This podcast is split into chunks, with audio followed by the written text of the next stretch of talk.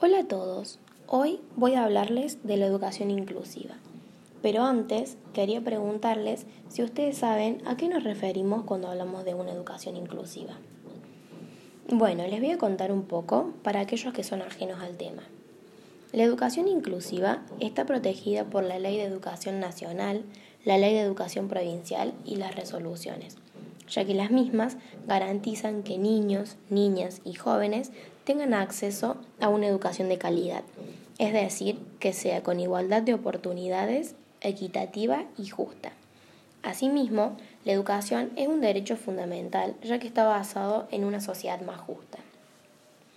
También podemos pensar que las diferencias nos enriquecen. Si pensamos en una educación heterogénea, nos impulsa a una diversidad tratando a los estudiantes de forma particular, ya que cada uno tiene tiempos, ritmos y aprende de manera distinta, adaptándose a los estilos de aprendizaje de cada uno, donde pueda dar cuenta de lo que sabe, respondiendo de acuerdo a sus capacidades y logrando así aprendizajes significativos.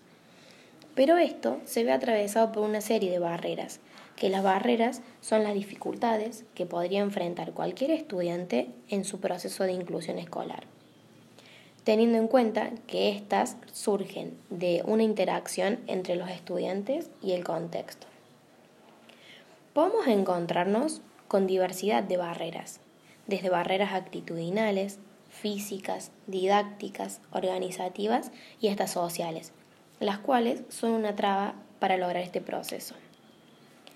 Para eliminar estas barreras, vamos a partir de un enfoque didáctico como es el DUA, el diseño universal para el aprendizaje, que nos brinda apoyos, estrategias y recursos propiciando el desarrollo, el interés y el bienestar personal, pretendiendo así realizar las reformas necesarias al currículum. Esta inclusión sería más factible si garantizamos la accesibilidad para que las condiciones, bienes y servicios que debe cumplir el contexto puedan ser utilizables y practicables para todos de forma autónoma. Y junto a los ajustes razonables se pueda garantizar el derecho a dicha inclusión. Estos ajustes son las modificaciones y adaptaciones necesarias para las personas con discapacidad, que junto a esto se ha formado lo que son las docentes de apoyo a la inclusión.